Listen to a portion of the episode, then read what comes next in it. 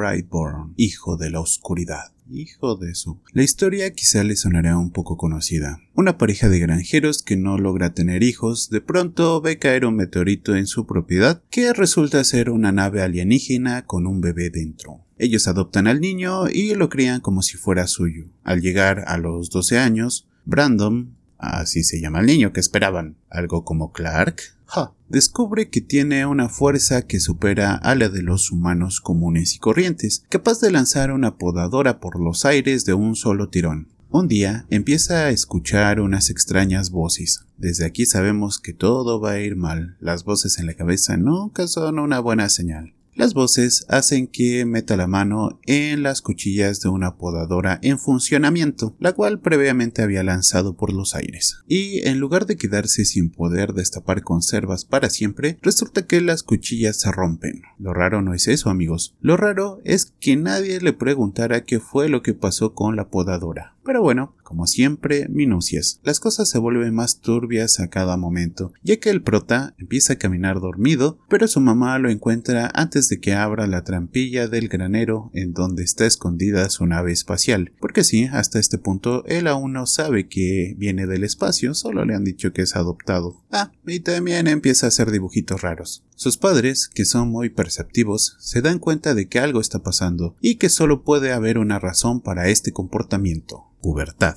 así que deciden darle la charla sobre las flores y las abejas. Pero como estamos hablando de una xenopubertad, o sea, pubertad extraterrestre, el problema es un poco más grave de lo habitual. Así pues, una noche, mientras estaban acampando en el bosque, Brandon descubre que tiene el poder de volar, y ¿qué es lo primero que hace con este poder? Ir a espiar a su compañera de clases por la ventana o sea que aparte de extraterrestre, acosador. Obviamente ella lo ve y se asusta mucho. Al regresar a la granja, mata a las gallinas. ¿Por qué?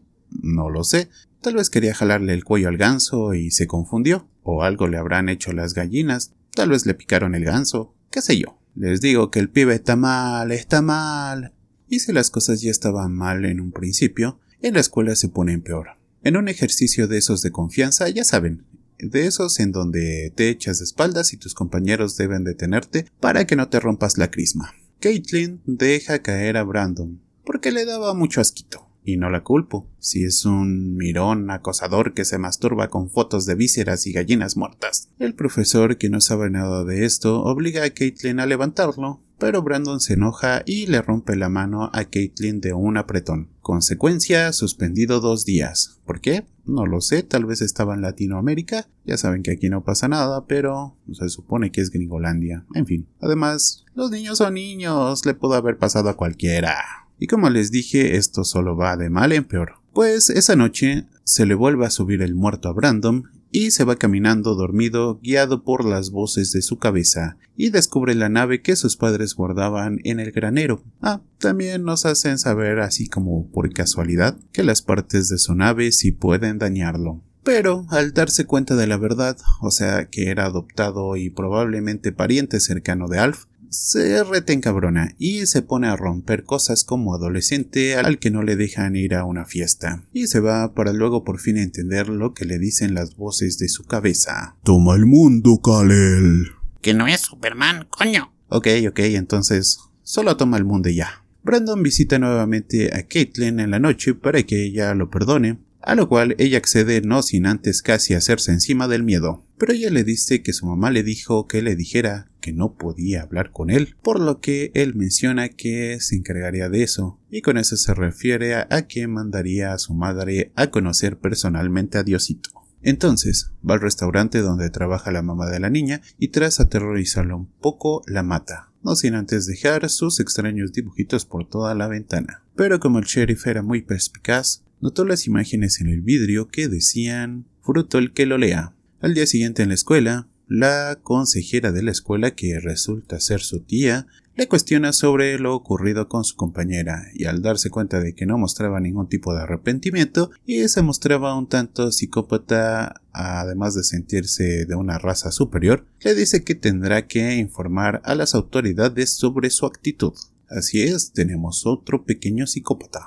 Esa noche Brandon visita a su tía para decirle muy sutilmente que si sabe lo que le conviene, mejor se quede callada y no le diga ni a sus papás ni a la policía. Pero a la tía le valen 3 kilómetros de riata y le dice que mejor se regrese por donde vino. Brandon se enoja y se pone su disfraz de Halloween. La neta, que pedo con su disfraz, parece robado de algún espantapájaros, para meterse a la casa y seguramente darle un susto de muerte a su tía, o solo muerte, sin el susto. Pero el caso es que llega su tío y lo saca del closet. Literalmente lo saca del closet porque se estaba escondiendo ahí. Y le dice, a ver, maldito Taku cosplayer, te voy a llevar con tus padres para que te bañen. Pero Brandon se enoja y lo manda a volar. Y el tío, por alguna razón, en lugar de meterse a su casa y llamar a la policía, decide huir en su camioneta, la cual Brandon levanta y deja caer desde una gran altura. Entonces vemos como al tío se le cae la mandíbula del susto.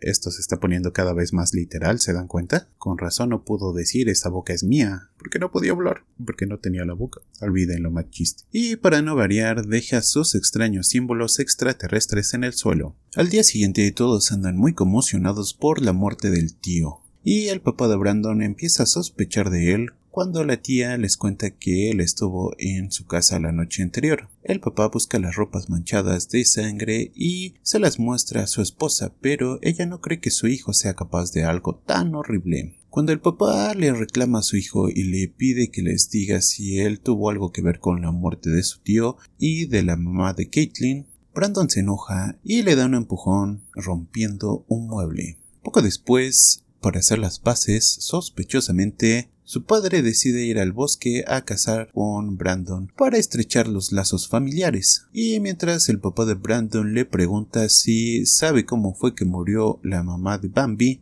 le da un sopapo en la nuca con un poco de plomo. Pero esto no funciona, por lo que tiene que salir corriendo. Y Brandon, con una de sus miradas más ardientes, le funda el cerebro a su padre. Aquí se aplica esto de miradas que matan. Mientras tanto, el sheriff, uniendo cabos, Sospecha de Brandon, por lo que interroga a la mamada, pero esta lo manda al carajo, porque sigue creyendo que su hijo es incapaz de algo así. Pero como los hechos la están superando, va a la habitación de Brandon y se encuentra una libreta con dibujitos de los crímenes que ha cometido y de sus planes de dominar al mundo. Asustada, le marca a su esposo, pero quien contesta es Brandon y le dice que su padre murió. No directamente, pero sí lo dice.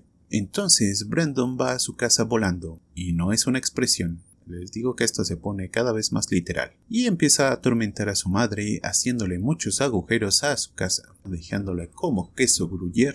Ella logra esconderse porque al parecer Brandon no tiene visión de rayos X ni oído. Entonces llega la policía y la mamá se puede sentir más segura, al menos por los 5 segundos que tardaron en morir los policías. En ese momento la mamá de Brandon recuerda que el metal de la nave puede dañarlo y corre hacia el granero y arranca un pedazo filoso de la nave para decirle a su hijo Guárdame este fierrito, carnal. Luego ella se encuentra con su hijo y él le pide perdón y promete que ya no se va a portar mal, pero justo cuando ella iba a filetearse al chamaco, él se da cuenta y la detiene, y entonces se la lleva volando muy muy alto y la deja caer.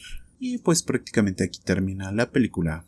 Vemos que Brandon desvía un avión y lo estrella en su casa para ocultar los crímenes y hacerse el inocente y posteriormente vemos en los noticieros extraños accidentes en donde muchas personas mueren y en donde se alcanza a ver una figura difusa en el cielo a la cual llaman Brightborn. Los conspiranoicos empiezan a hablar del fin del mundo y de extraterrestres que vienen a dominarnos. Ya saben, lo de siempre. Además de Brandon empiezan a aparecer otros personajes que equivaldrían a la Mujer Maravilla o Aquaman, que al parecer son niños como Brandon que fueron enviados a dominar este mundo. La película es muy buena y vale mucho la pena. Ahora se encuentra disponible en Netflix y pueden verla. Ya había oído de esta película y no la había visto hasta el momento, pero qué buen sabor de boca me he llevado, digo, después de ver Los Caminantes o, ver todas estas películas que están muy, muy, pero muy cuchas. La verdad, esta me dio un respiro y era muy necesario. Hay de terror a terror y esta vale mucho la pena. En fin, yo por el momento me despido, nos vemos la próxima, cuídense mucho, bye bye. Facebook, La Voz de la Tortuga Muerta. YouTube, El Mike 264.